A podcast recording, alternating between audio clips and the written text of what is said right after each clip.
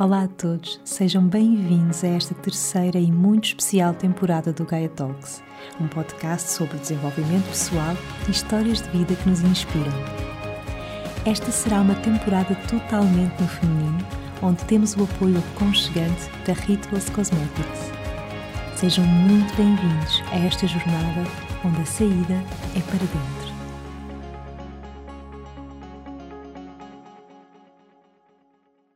Olá a todos, sejam bem-vindos a mais uma viagem, a mais uma viagem de regresso a casa, onde a saída é para dentro.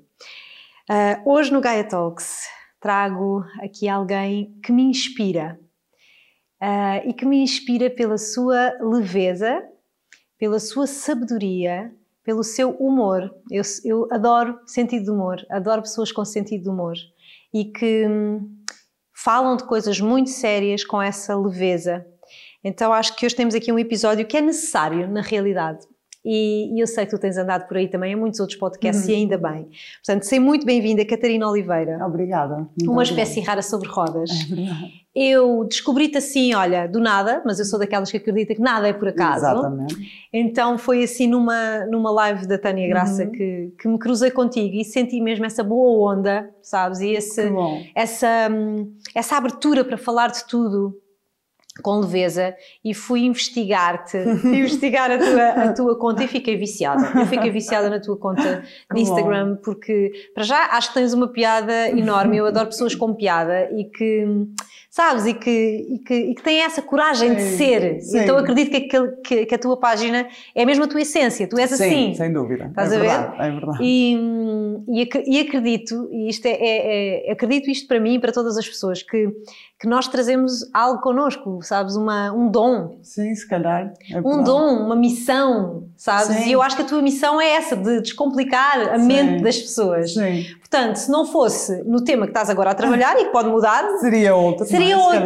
Não é? Então, Sim. isto para te dizer que sou tua fã. Obrigada. Estou muito feliz e muito grata de estares aqui eu uh, também, no, eu no também. podcast. Muito obrigada. E porquê é que eu acho que este podcast é necessário? Porque de facto nós precisamos de dar cada vez mais voz e mais espaço um, a causas. Exatamente. E, e a tua causa a tua causa do agora uhum. é uma causa necessária e urgente, na realidade. Sim, é? Portanto, isto também é aqui as minhas, a minha forma de deixar uma sementinha claro. para, para trazermos a mudança. Claro. E não, não só a mudança no fora, ou seja, na política, nas leis, naquilo tudo que precisa de mudar. Exatamente. Que o paradigma velho tem mesmo que cair e Sim. temos que criar novas, uh, novos paradigmas, novas leis. Uhum mas também para nos desconstruir cá dentro. Exatamente. E o, slogan desta temporada é a saída é para dentro. Uhum. E a saída é para dentro quer dizer isto de, de nos virarmos para nós e perceber o que é que nós temos que mudar dentro Exatamente. para trazermos cá para fora Sim. algo novo. Sim. Então, olha, uhum. Catarina, quero falar um bocadinho da tua história, só mesmo para contextualizar, para depois passarmos a falar daquilo que interessa. Mas é assim, tu uh, estás numa cadeira de rodas, Exatamente. é facto, uhum. e, mas nem sempre foi assim. Não.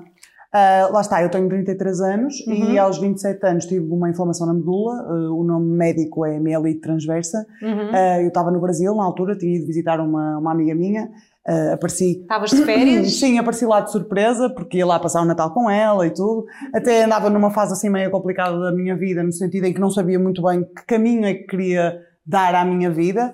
Uh, profissional e pessoal também, e então fui um bocadinho quase como, como uma viagem só de ida. Uhum. Uh, se eu sempre tive uma ligação muito forte com o Brasil um, e foi de género vou uh, e depois vou, vou ver o que, é que, o que é que o futuro reserva para mim, não é? E o futuro reservou uma inflamação na medula lá e portanto fiquei sem sensibilidade e sem movimento nos membros inferiores e por isso hoje em dia desloco-me em cadeira de rodas. Estive lá cerca de um mês e meio, um mês e 17 dias, onde estivemos a tentar descobrir o que é que era, em tratamento, a minha mãe na altura foi lá ter comigo e tudo. Mas tipo, um, tu estavas na boa na tua vida a fazer, estavas nas tuas férias e começas a ter o quê? Sensação de... Imagina, e eu saí de Portugal já com uma dor nas costas, mas uhum. eu sempre fui atleta, sempre treinei, sempre... E achava que era alguma coisa muscular. Lembro-me até de falar com a minha mãe e perguntar, ai mãe, acho que estou aqui com uma contratura muscular. Pronto, ela até me deu assim um relaxante muscular. Uh, depois cheguei ao Brasil, comecei a sentir uma dormência nas pernas, mas eu achava que era do voo, da pressão do voo, foram 8 horas de voo e tal. Pronto, passou assim uma semana mais ou menos, eu ainda fui à praia e tudo. Lembro-me de entrar no mar e sentir um, uma dor com uhum. o frio da água, que hoje em dia percebo que é do choque medular que já estava com inflamação medular, portanto com inflamação na medula, e depois houve um dia que já não me consegui levantar da cama, e aí meu, um amigo meu, o marido da, da, minha amiga, já teve que me levar ao hospital às cavalitas porque eu já não, já não tinha força para me levantar.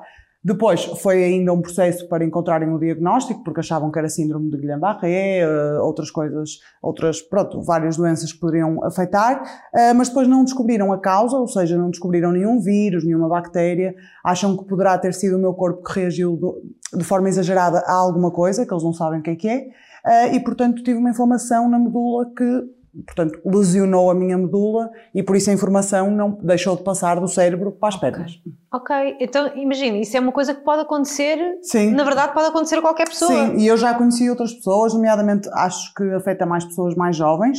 Uh, há pessoas que, por exemplo, é causado por um vírus, por uma bactéria, uh, que, que, se aloja na medula e que causa uma inflamação. Uhum. Uh, no meu caso não descobriram, mas se calhar até foi, só que não, não identificaram o vírus ou a bactéria, se foi isso. Uh, portanto, eu já conheci outras pessoas que tiveram o mesmo e há pessoas, por exemplo, que recuperam mais, recuperam menos. Portanto, é uma coisa um bocadinho fluida, não é? Digamos okay, assim. Ok, ok.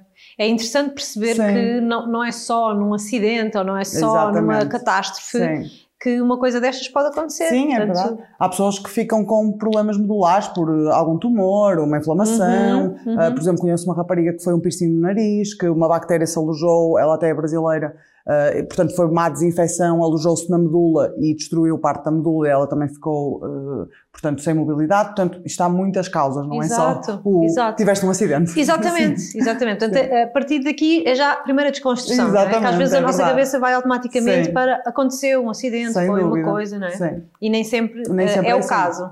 Ok, então tu ficas um mês e tal no, no Brasil Exatamente. e lá já te dizem, portanto, já te dão o diagnóstico que provavelmente não vais Sim. mais andar. Lá está, eu, eh, eu sou nutricionista, mas antes eh, de, estar em nutrição tive a medicina, ou seja, eu tinha muita Tinhas noção. consciência. Tinha, eu sempre tive muita consciência do que era uma lesão medular, uhum. uh, os médicos iam lá avaliar o, a minha evolução e diziam sempre que, que, naquele momento a lesão era completa, eu sabia que era uma lesão completa, sabia bem o que era a medula e a complexidade da nossa medula, portanto eu sempre tive a consciência que era uma coisa grave e que possivelmente não seria reversível. A mim o que me incomodou mais na altura foi o estar internada, nunca tinha estado internada no hospital, os catéteres, os medicamentos. Longe de casa. Longe de casa, exatamente. Yeah. Portanto, eu lá sempre tive uma relação muito próxima com os médicos que sempre me foram dizendo: olha, Catarina, isto não evoluiu, vamos iniciar um tratamento, vamos iniciar outro tratamento, isto não evoluiu. Ou seja, eu sempre fui percebendo, nunca rejeitei a cadeira de rodas, por uhum. exemplo, lembro-me quando passei a primeira vez para a cadeira de rodas para ir tomar banho, foi tipo, para mim foi o máximo, porque finalmente tinha que deixar de tomar banho na cama. Exato. Ou seja, nunca tive aquela coisa, mas isso sou eu, atenção, claro. nunca tive aquela rejeição. Era aí de, que eu queria ah, chegar, porque não.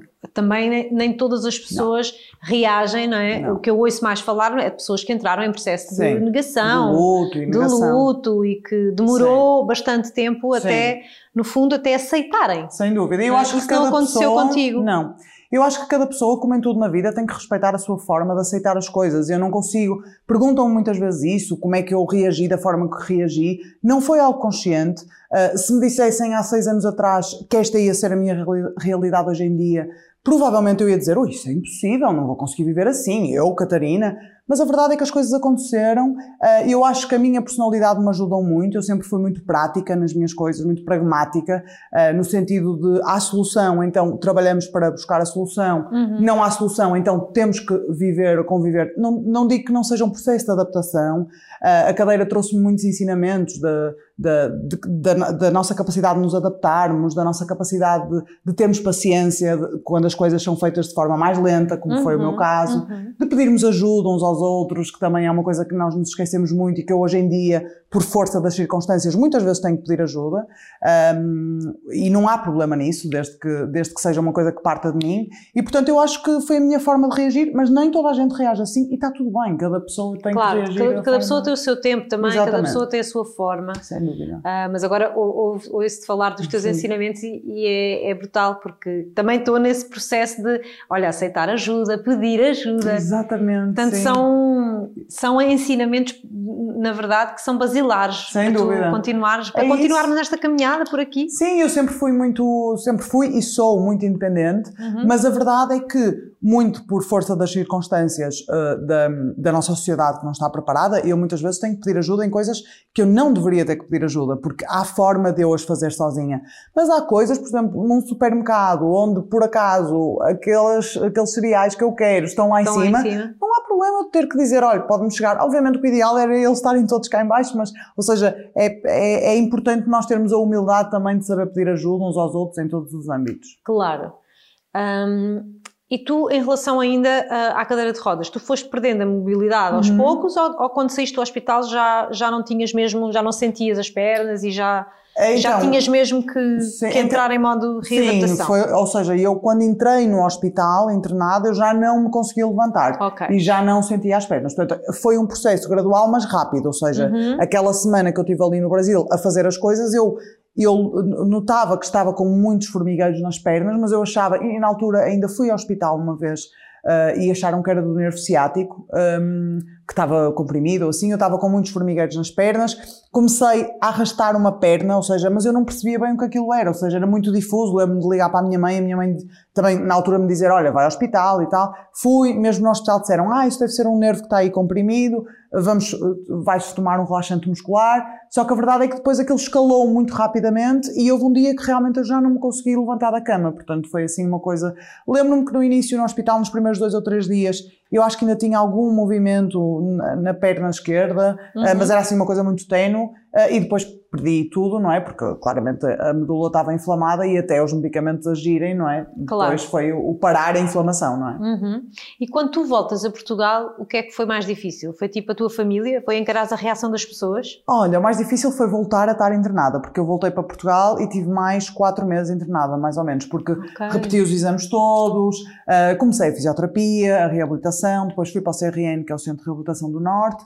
Ah, eu acho que o mais difícil foi, eu lembro-me quando cheguei, fui direta para o hospital e na altura eu não queria ver os meus amigos no sentido de, eu dizia muito, pessoal, não quero que me venham ver ao hospital, vamos estar juntos quando eu sair. Tipo, todos juntos. Ok, e no tal. ambiente normal. No ambiente normal. A mim Uhum. gostava muito a cena, eu achava que ia ser muito estranho os meus amigos irem me visitar ali, eu estava no hospital, sempre de fato treino, sempre, estava a achar aquilo meio estranho.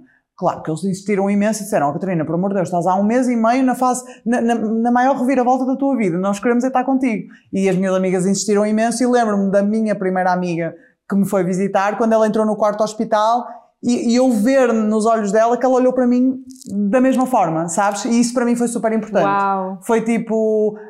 hum, foi- é que foi mesmo isto de olhar para, para a Fox né, e olhar e dizer: está tudo igual. Ela olha para mim da mesma forma. Então a partir daí foi: pessoal, podem vir. Ou seja, e acho que esse, esse foi um momento mais difícil de desbloquear, de género, voltar a ver os meus amigos agora numa nova condição. E eu estava ali no hospital, não queria que eles estivessem ali. Mas foi ótimo, porque levavam-me sushi, levavam-me, íamos fazer piqueniques para fora do hospital. Foi, foi mesmo muito bom ter, ter esse desbloqueio.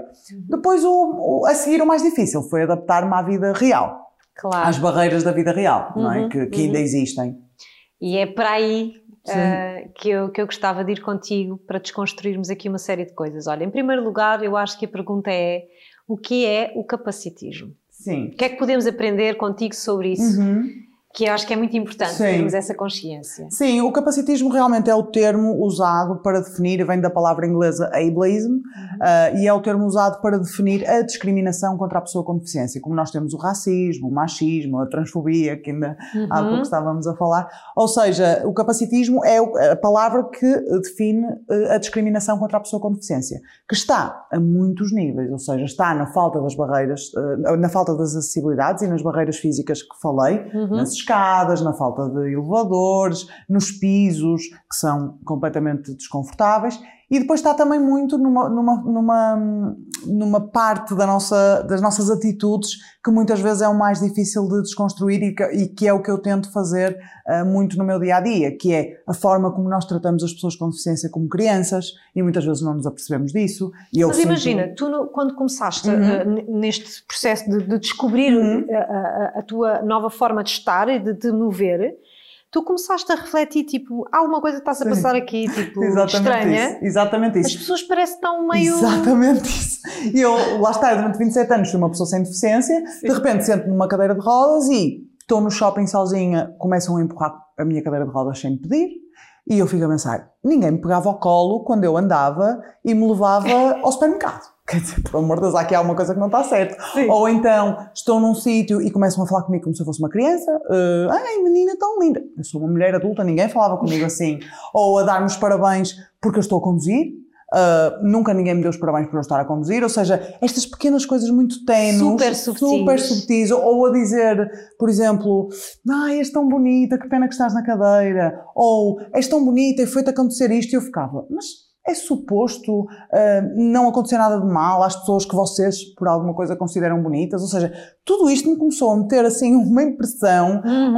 uh, ou por exemplo, se eu, se eu exigia alguma acessibilidade, ou se eu era mais assertiva nas minhas palavras, coitada, está revoltada também com o que lhe aconteceu. Ou seja, de repente eu deixei, pa- parece que deixei de ter voz. Tudo Bem, o que eu brutal. falo, percebes? E então comecei a pensar, não, isto tem que, tem que vir de algum lado, não é? E comecei a estudar Hum. e fui encontrar o nome e a definição, porque eu achava que era um bocado da minha cabeça, o que é que se passa. E, e não, efetivamente acontece, é a discriminação, não é? E que na realidade isto é assim uma coisa. hum, é subtil É. e que as pessoas, que eu acredito que as pessoas não fazem por mal, Sim. há bocado estávamos Sim, em off sim, aqui a, a claro. falar um bocado uma com a outra e perceber que às vezes são as próprias pessoas que ficam extremamente desconfortáveis e que não sabem como reagir Exatamente. perante uma pessoa com deficiência. Sim, sim, é verdade. E, e daí estas reações despropositadas muitas Exatamente. vezes, Sim, sim. porque realmente as pessoas não têm informação. Não têm. E, e no meio do desconhecido, nós realmente temos, É temos verdade. atitudes e comportamentos Sim, sim. que não. Não têm bate. informação, não têm, eh, depois não se sentem à vontade para perguntar dentro de determinados contextos, porque eu também batalho muito contra, contra isto, quer dizer, eu de repente passo a andar na rua e parece que a cadeira é um passaporte para a minha intimidade. Ou seja, eu estou na rua e já, já aconteceu isto, pararem-me e perguntarem se eu vou voltar a andar. Ou, oh menina, geralmente pronto, são pessoas mais velhas, mas o que é que lhe aconteceu? Assim, do nada, não me conhecem de lado nenhum. E é uma invasão Yeah. que, que as pessoas não têm noção. Ou seja, não há mal em perguntar, mas dentro de um determinado contexto. Claro. E, e é simplesmente, as pessoas têm, que, primeiro, têm que tirar o peso da cadeira de rodas. A cadeira de rodas é o que me permite estar aqui contigo a falar.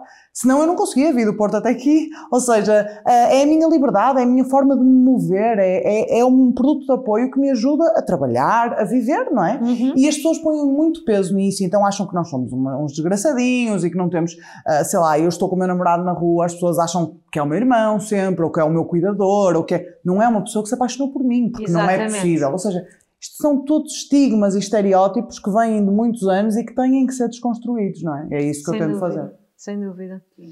E tu agora falas de eu achei tão bonita, a minha, a minha cadeira de rodas é a minha liberdade. Sim. E de facto é isso. É isso, é verdade, é verdade. É aquilo que te permite ter uma vida tipo Exatamente. mais simplificada. E depois isto é muito perpetuado também pelos mídias e pela forma como transmitem a mensagem, que é algo que eu também tenho lutado e, e- e contra isso, eh, no sentido de tu ouves muito dizer eh, mulher presa a uma cadeira de rodas, mulher Exato. condenada a uma cadeira de rodas. Não é a cadeira de rodas que nos prende. O que me prende é os degraus que eu não consigo subir porque não construíram uma rampa. Porque se não fosse a minha cadeira de rodas eu estava na cama, não é? E não, e não conseguia sair. Ou então vinha até aqui de gatas, não é? Não é Uhum. possível. Olha, e uma coisa engraçada, tu tocaste agora aí num ponto que já foi hoje falado aqui co- Uhum. que- entre mim e outras pessoas, que é esta questão também muito cultural. Uhum. não é? dos portugueses Sim. e de- de- do, do povo português eh, em certas coisas ser realmente muito retrógrado e, e ter esta tendência para o, o vitimismo. Exatamente. Acho que todas sim. as pessoas têm um bocadinho Sim, não é? aquela sim, mentalidade do vou andando, vai-se andando. As, as- as próprias pessoas para si mesmas têm muito esta atitude, pô, estou aqui, não é? Estou Uhum. aqui, vai-se andando. Ou seja, sou, um- sou aqui um coitadinho, uma vítima do- da vida. E E, é eu acho que isto. É interessante pegar nesse ponto porque foi uma das coisas que eu tive que lutar no início, ou seja, co- comigo mesma, Uhum. que eu tive, não foi lutar, tive que resolver comigo mesma Uhum. o facto de eu ter reagido bem.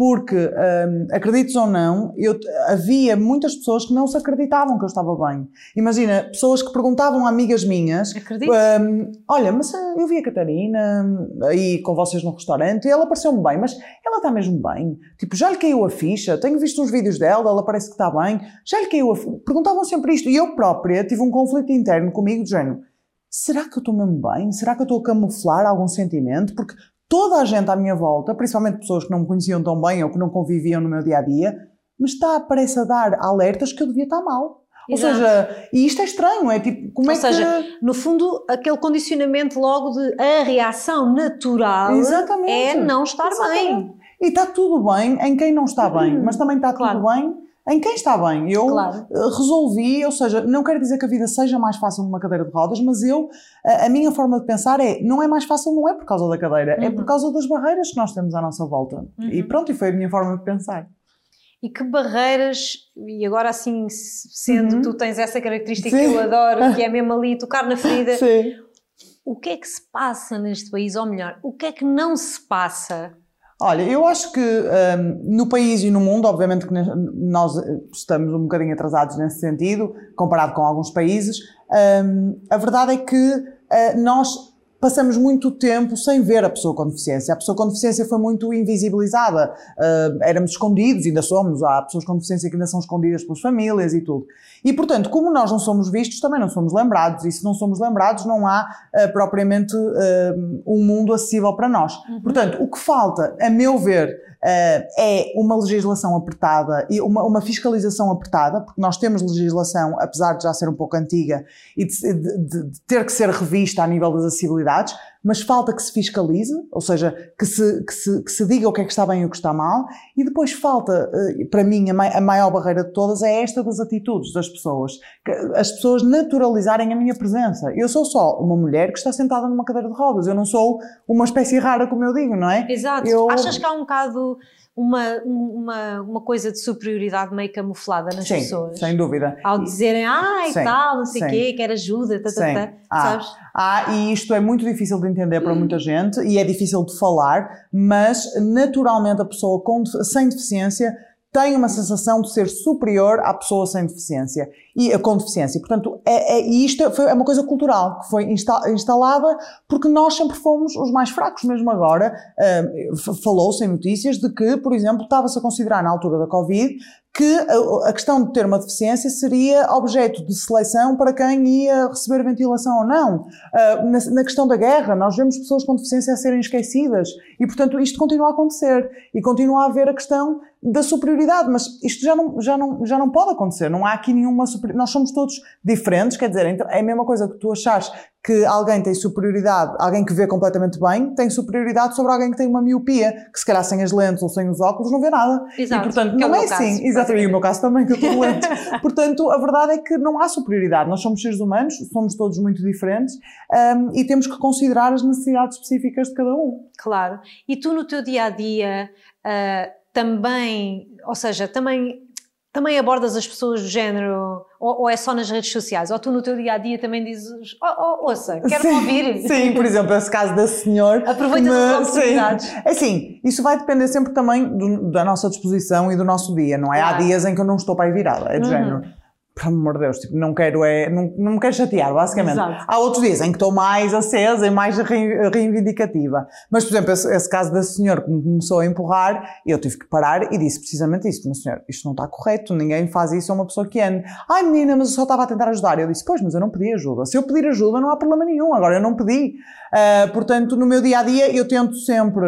ahm, sensibilizar, tento sempre dizer, olha, podia fazer isto, podia fazer aquilo, o que fez está-me a discriminar, ah, o facto de não ter uma rampa para eu entrar no seu restaurante está-me a discriminar, ah, não, porque depois as pessoas têm muito esta coisa de, eu digo, olha, podia pôr aqui uma rampa para eu conseguir entrar nesta loja, neste restaurante, de forma independente. Oh menina, então nós ajudamos. Ou seja, as pessoas, eu entendo que vem de um lugar bom, de nós queremos ajudar, Sim. mas eu quero entrar de forma independente, porque, e quero sair, eu não quero estar a pedir a alguém, olha, desculpa, pode-me tirar deste restaurante, faz favor? Ou seja, é, é muito, muito, isso é uma prisão, isso efetivamente é uma Sim, prisão. sim. E, e lá está, eu vou tentando sensibilizar com palavras, não é? E, e com algum humor também. O que é que tu sentes? hum, ou seja, o que é que nos falta? Ou seja, onde é que nós precisamos de, de evoluir para chegar a essa consciência de, pá, de, de ver toda a gente? Sim, Tipo- sim. E eu acho que falta representatividade.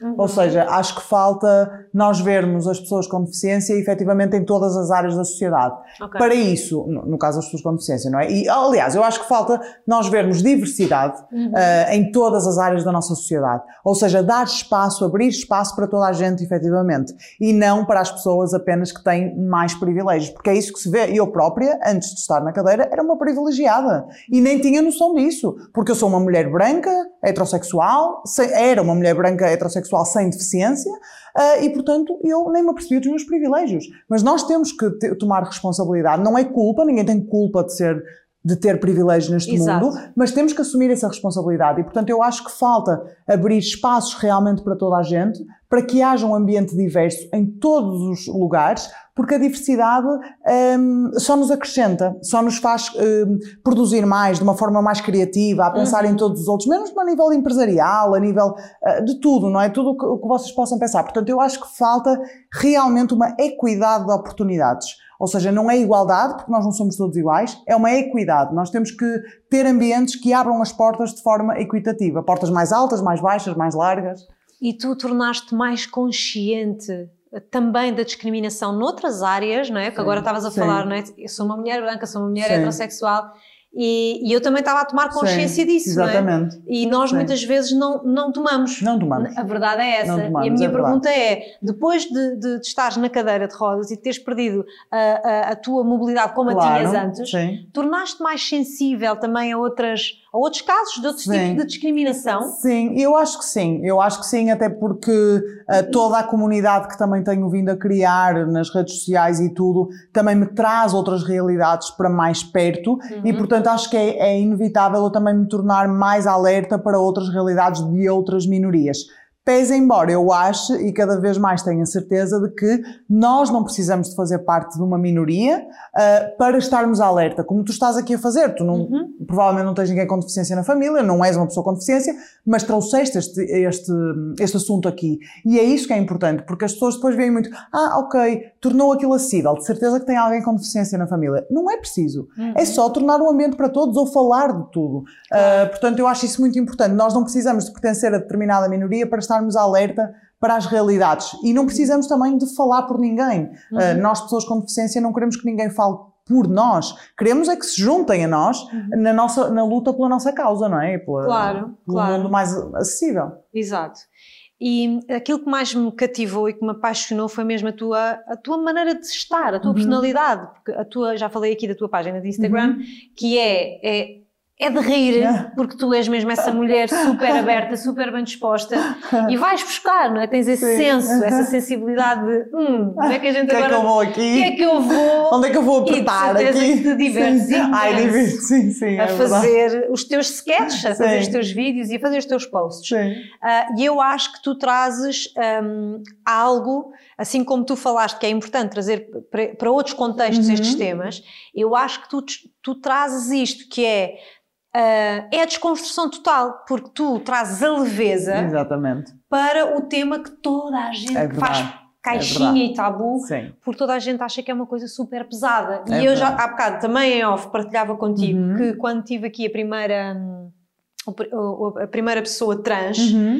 uh, foi exatamente pois. eu própria dei-me conta de como é que eu colocava e arrumava aquele assunto dentro da minha exatamente. cabeça como uma coisa tipo sei lá, aquela pessoa tem uma história de vida, não é? Claro, Pesada, nasceu num corpo errado. Exatamente. Não é? Sim, que é isto que, que, nós pensamos, nós sim. a maioria das pessoas, sim, é? que é não tem informação. Sim. E aquela pessoa desconstruiu-me ali. Exato. Olha, foi um episódio. Ah, eu acredito. E foi um episódio que eu me, me emocionei bem da vezes, porque foi do género, realmente, está tudo dentro da minha cabeça. Exatamente, claro. Não é real. Sim, sim. Estás a ver? Eu acho que o primeiro passo é nós a percebermos que somos todos preconceituosos uhum. em, em muitas é áreas. É muito importante assumir até, isso. Até, por exemplo, pessoas com deficiência, uh, aliás, pessoas que sofrem um determinado preconceito, reproduzem esse preconceito. Uhum. Eu própria já me dei por mim muitas vezes uh, a pensar: ai, será que eu vou falar sobre determinado assunto? Parece que estou a ser demasiado chata. Isto é um preconceito. É, sou eu própria a pensar do género: parece que a minha deficiência está a incomodar, Exato. parece que eu estou a exigir alguma coisa que é um direito meu, mas eu própria tenho esse preconceito. Portanto, isso é muito interessante, nós próprios desconstruirmos os nossos preconceitos Todos temos. Quem disser que não tem, e eu acho que o primeiro passo é, ok, eu sou um preconceituoso, seja em que, em que, em que âmbito for, em desconstrução. Eu estou disposto a desconstruir-me. Exatamente. E, e, acho que esse é o primeiro passo sempre. Sem dúvida. Sim. É essa humildade de reconhecer Sim, fogo por mais que, que eu diga que sou, não é? Sim, pró isto, pró aquilo, a realidade é que eu estou inserida dentro de um sistema é verdade. que já vem desde que eu nasci, que fui educada, que fui vendo na TV. Exatamente. E são estas coisas subliminares que sim. depois ficam enraizadas até ao tutano é verdade, e é nós verdade. não nos apercebemos. Sim, sim, Portanto, sem, dúvida. sem dúvida que é a, a, a, a, a, simples questão, como tu estavas a dizer há bocado, de, de uma coisa que as pessoas veem como muito pesada, a simples, a simples questão, e esta se calhar vai ser muito difícil de entender para muita gente, que muitas pessoas dizem. Um, hoje de manhã acordei, estava com muita preguiça, mas penso, vi um story teu, tu na clínica a trabalhares e pensei, vou-me levantar, porque se ela foi trabalhar, quem sou eu para não ir? E isto vem de uma raiz preconceituosa, porque as pessoas Sim. no fundo estão-me a dizer, pudera, com a tua vida claro. miserável e estás aí a trabalhar, não vou eu. Ou seja, eu percebo que, que, eu acho que nós todos nos podemos inspirar uns nos outros. Eu inspiro-me em uhum. ti por estás a fazer este trabalho, tu inspiras-te noutra pessoa por estar. Agora, não assumir que a vida do outro é miserável e por isso, é como a tua é tão boa. superioridade escondida, Exatamente. não é? Exatamente. Escondida para a própria pessoa, a própria não tem pessoa. consciência. Exatamente, é isso mesmo. É? é? isso mesmo. No fundo, está a achar que tu estás a inspirá-la, mas na realidade ela está a sentir que. Não, mas eu tenho uma vida muito melhor. Exatamente, é isso então mesmo. Então não tenho, não tenho razão para me queixar. Exatamente, ou tipo aqueles vídeos que nós todos vemos de uma pessoa em cadeira de rodas simplesmente no ginásio a treinar qual é a tua desculpa? Mas qual é a tua desculpa de quê? Eu estou a treinar, eu só fui treinar, eu não estou a fazer nada. De... Eu há dias em que não me apetece treinar e fico em casa a comer Exato. pipocas. Ou seja, é preciso uh, banalizar estas questões e naturalizar estas questões. E isso tu fazes assim com uma maestria. Olha, uh, tenho aqui uma, uma pergunta para ti, para ti, que pode ser interessante. Uhum. Aqui para desconstruirmos. Quatro preconceitos assim. Uhum chavões okay. sobre deficiência que nós precisamos urgentemente desconstruir. Eu vou-te já dar o meu primeiro, que, que eu quero mesmo que tu explores esse. Sexualidade. Exatamente, eu também ia dizer logo isso. sim, sim. É que eu acho que a sexualidade da pessoa com deficiência não é sequer considerada, ou seja, Exato. as pessoas acham que ela não existe. Há bocado um, falavas, estavas com o teu namorado e toda a gente acha que é o teu irmão. Exatamente, e acho que é o meu irmão. Uh, o meu namorado tem que ouvir coisas tipo: uh, não é para toda a gente, és um máximo, és um guerreiro, és um anjo, e ele fica, meu Deus, ou, ou então coitado, que fardo, não devem fazer nada, porque não sei. E, e, e tipo, isto é tudo ridículo. O meu namorado está-me sempre a dizer que ele antes tinha uma vida super aborrecida, que agora faz muito mais coisas, que anda sempre, a, estamos sempre a viajar ou assim, ou seja, portanto, isto. E há pessoas que realmente são mais sedentárias ou menos sedentárias e está tudo bem. Portanto, eu acho que a sexualidade é algo que tem que ser desconstruído. A pessoa com deficiência, se assim o desejar, pode e deve ter uma vida sexual prazerosa, ativa, não precisa de encontrar uma pessoa e se casar com ela, pode ter uma noite só de amor ou de sexo com alguém e nunca mais ver aquela pessoa na, na, vida, porque nós somos só pessoas. Pode exercer o seu papel de mãe ou de pai, se assim o desejar. Um, portanto, isto tem que ser desconstruído. A pessoa pode, é preciso olhar para os corpos diferentes também, como podendo ser atraentes, sexys, bonitos, um, e portanto eu acho que isto tem que ser desconstruído, não é? Há pessoas com deficiência que não gostam de fazer sexo, como há pessoas sem deficiência que também não gostam. Portanto, não é taxativo que alguém com deficiência não vai ter uma vida sexual. É claro. É preciso desconstruir este, este preconceito. Uhum. Olha, e por falar em sexy, há uma coisa que tu, que tu fazes e que estás muitas vezes na, na, nas tuas fotografias de perna cruzada. É verdade. adoro. É verdade. E é acho verdade. super bonito. Sim. E acredito que algumas pessoas perguntem, mas ela, faz, ela consegue fazer aquilo, ela gosta mesmo de estar assim naquela Ai, posição. adoro, sim. Por acaso não sei porque é não cruzei a perna, costumo cruzar. Mas basicamente pego na minha perna, agora não, senão vou deitar, deitar isto tudo a, uhum. abaixo. Mas cruzar, por acaso é uma posição super confortável. Muitas vezes uhum. até estou a trabalhar de perna cruzada, literalmente, uhum. sim. Olha, outro preconceito que precisamos de desconstruir. Olha, eu acho que uh, um preconceito muito redutor para nós é que nós não somos produtivos. Uhum. Uh, por exemplo, a nível de trabalho. Uh, que basicamente não podemos. As, há muitas pessoas que não se acreditam que nós trabalhamos ou que se, vamos, que se, que se, nos vão empregar vão ter ali um, um, fardo, mais uma vez, que nós não vamos ser produtivos nas nossas áreas, que não podem exigir de nós, claro que podem, que nós não podemos progredir nas carreiras como as outras pessoas, ou seja, que a pessoa com deficiência é improdutiva. Eu acho que esse preconceito também tem que ser abolido rapidamente. Uhum. Um, e depois também a questão que já falamos um bocadinho aqui, mas que a pessoa com deficiência é desgraçada, triste, uh, tem uma vida pesada. Tem uma vida pesada. Claro que há pessoas que têm, claro que há pessoas que têm vidas mais difíceis, mas isso com ou sem deficiência. Portanto, não assumir uma coisa, uh, portanto, à outra. Uhum. Portanto, não, não, não aliar uma coisa à outra.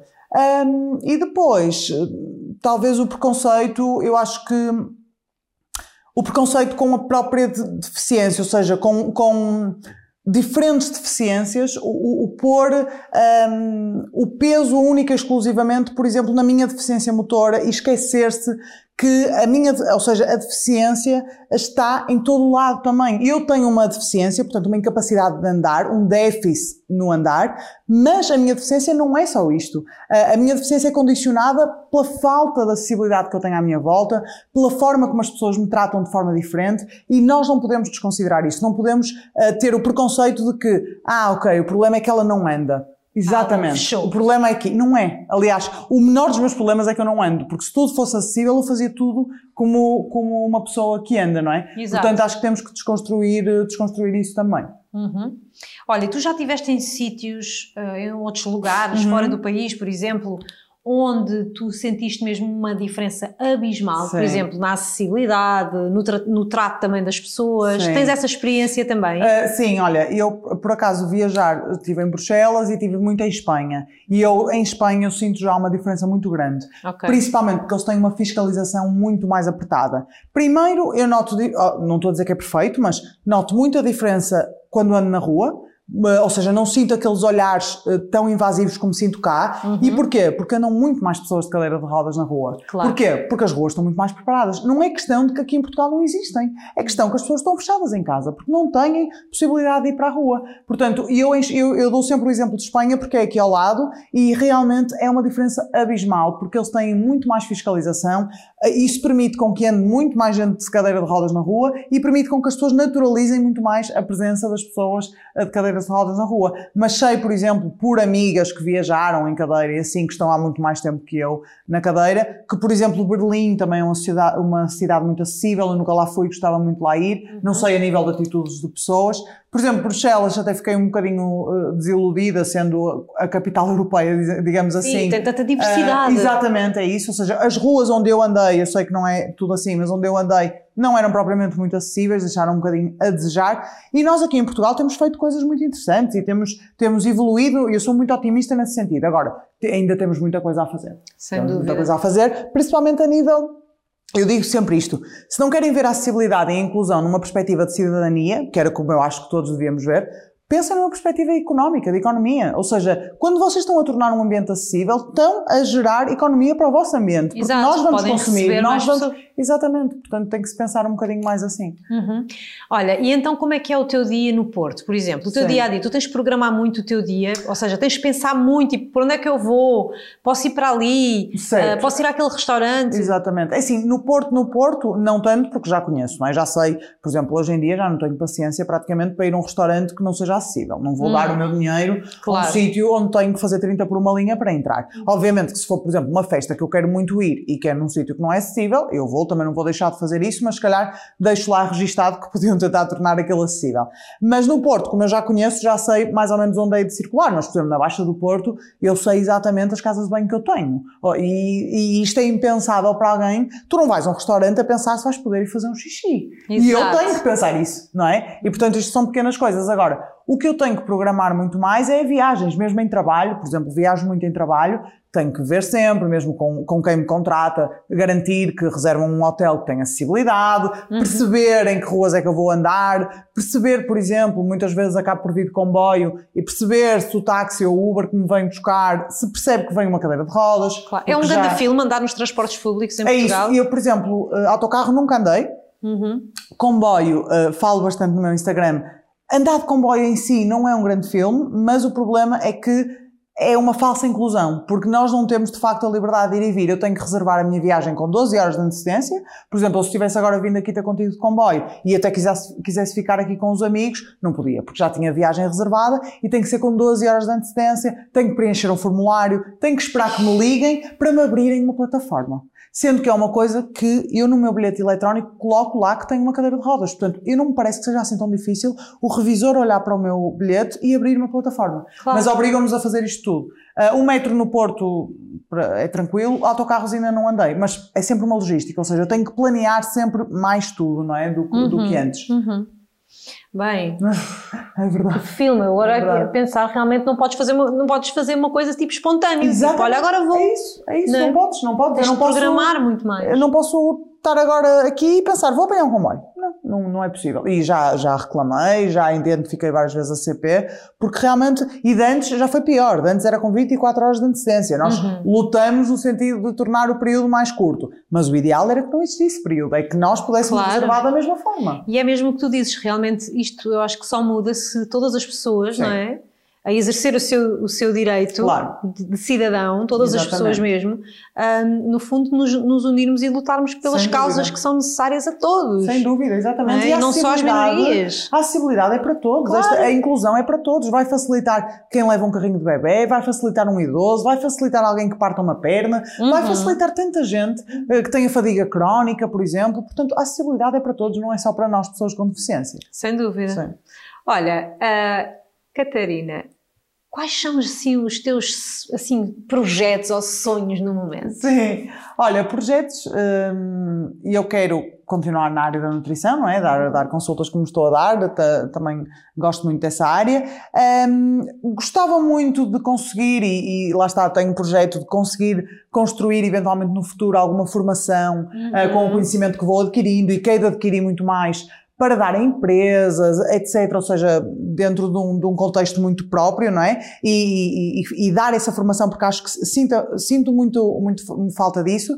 E depois confesso que adoraria que a minha voz, não a Catarina, mas o que eu transmito, chegasse a cada vez mais pessoas e por isso é que também falo tanto destas questões, porque eu acho que só falando há muita gente que, que, que acha, e eu respeito muito que, ah, ok, vive com a tua deficiência e faz as tuas coisas e pronto. E eu faço isso, mas eu acho que é importante nós falarmos do assunto, porque se nós não falarmos, não vamos, nem toda a gente tem que concordar comigo, mas pelo menos que rode uma chavinha ou que deixe ali uma sementinha para a pessoa ir para casa refletir sobre os seus próprios preconceitos. Portanto, eh, gostava de continuar a falar sobre isto e que a minha voz chegasse a cada vez mais sítios. Estás lançadíssima, estás num ótimo caminho. Que Acho que, que muito em breve vamos ouvir falar de ti e das, dos teus próximos workshops e formações. Espero que sim. Uh, olha, tenho assim umas perguntas para te fazer, uhum. tipo jogo. Certo. Uh, qual é que é assim o teu ritual que tu nunca dispensas? Olha, acho que ah, eu, eu, assim, um ritual mais prático, um, ultimamente não tenho dispensado de todo a minha rotina de pele, ou seja, hum. de cuidar da minha pele, que era uma coisa que lembro-me de ser mais nova e não ligar nada, ou passar o protetor, ou lavar a, a cara. Isto são, parecem coisas simples, mas para mim foi um ritual que se instalou e, e depois acho que também um ritual não assim tão prático, mas que eu, que eu gosto muito de fazer é há uma altura do meu dia em que eu gosto de tirar um tempinho para estar sozinha. Uhum. Seja no meu quarto, seja às vezes uh, no teu na casa mundo, de banho. No teu silêncio. Exatamente. Uhum. Portanto, e acho que isso vou praticando sempre e faz muito bem. Eu gosto muito de gente, gosto muito de comunicar, mas acho, às vezes preciso de, ok, vamos parar e pronto. E acho que faço dentro. isso, sim.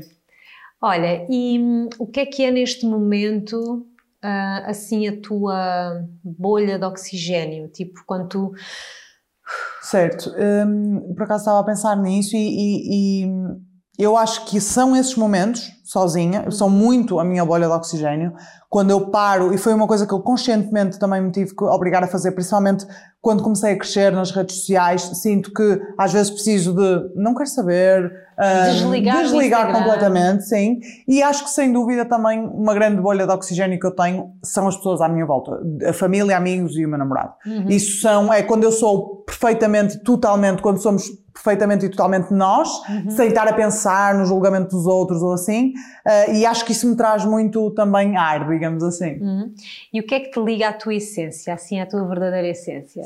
Uh, eu, eu vou ter que repetir a questão da família. Eu acho que o estar com a minha família, com os meus pais, com os meus irmãos, e eu acho que é onde, principalmente, e com os, meus, com os meus amigos também, porque é muito engraçado, principalmente nós estamos muito expostos nas redes sociais e que as pessoas, e tu sentes isso com certeza, que as pessoas te veem. Uh, Criam uma imagem, Exatamente. Né? Quando tu estás com os teus, às vezes mesmo os meus amigos, o meu irmão está sempre a brincar comigo, a dizer lá está ela, pronto, a falar da mesma coisa, pela coisa.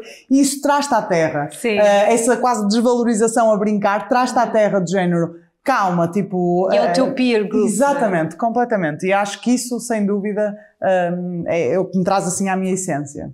Duas pessoas que te inspiram neste momento, ah. assim. Pode ser das redes sociais, pode ser Sim. da tua família. Uh, duas pessoas que me inspiram, essa é muito boa, muito boa. Eu acho que vou vou cair na repetição, mas eu acho que são os meus pais. Inspiram-me muito. Obviamente que eu podia, eu ia cair no erro de esquecer-me de alguém, se fosse as redes sociais, tem muita gente que me inspira, mas acho que o meu pai e a minha mãe, principalmente uh, por este motivo, pela forma como eu me entendo hoje como adulta e com os meus valores e por perceber que os meus pais me incutiram isto de uma forma muito natural. Uhum. Ou seja, nada, ou seja, foi com as atitudes deles. Uhum. Percebes? Ou seja, eu e os meus irmãos acho que somos pessoas bem formadas, temos os nossos defeitos, mas muito pelas atitudes dos meus pais e portanto eu acho que eles são as duas pessoas que mais me inspiram. Que e, e se eu um dia for mãe, quero muito também poder transmitir isso para os meus filhos. Gostavas de ter mãe? Gostava, por acaso gostava, sim. Olha, minha querida, foi tão bom conversar Foi contigo. És tão leve, és Obrigada. maravilhosa, tens um sorriso lindo Obrigada. quero muito oferecer-te este presente, Ai, Rituals. Aí para, para, os teus rituais Sim. de pele, uh, escolhi o Ritual of Ayurveda, Uhum. um, que, tem, que é este vermelho maravilhoso, Uau. que acho que tem tudo a ver contigo. Também acho, também acho. E, e, que fala sobre a arte de viver com sabedoria, ah, e eu acho que tu és assim uma sim. mestre nisso. Que bem. Acho que és uma mulher muito sábia Muito obrigada. e que essa leveza é, é só sabedoria. Sim, que bom. Olha, obrigada. querida, muito, muito obrigada, obrigada. por teres vindo. Gostei Adorei. muito. E acho que temos muito, muito a aprender contigo. Portanto, vê lá, constrói esse workshop que nós sim, queremos. Sim, sim, quero muito. Obrigada, Inês. Grata, muito obrigada. muito obrigada. Muito obrigada. Muito obrigada a vocês também que nos ouviram, que nos viram. Espero que se tenham deixado inspirar por esta mulher incrível e necessária. Estou mesmo, mesmo muito feliz. Aprendi muito neste, neste episódio. Na próxima semana voltamos com mais uma história inspiradora, com mais uma mulher cheia de garra. Até já!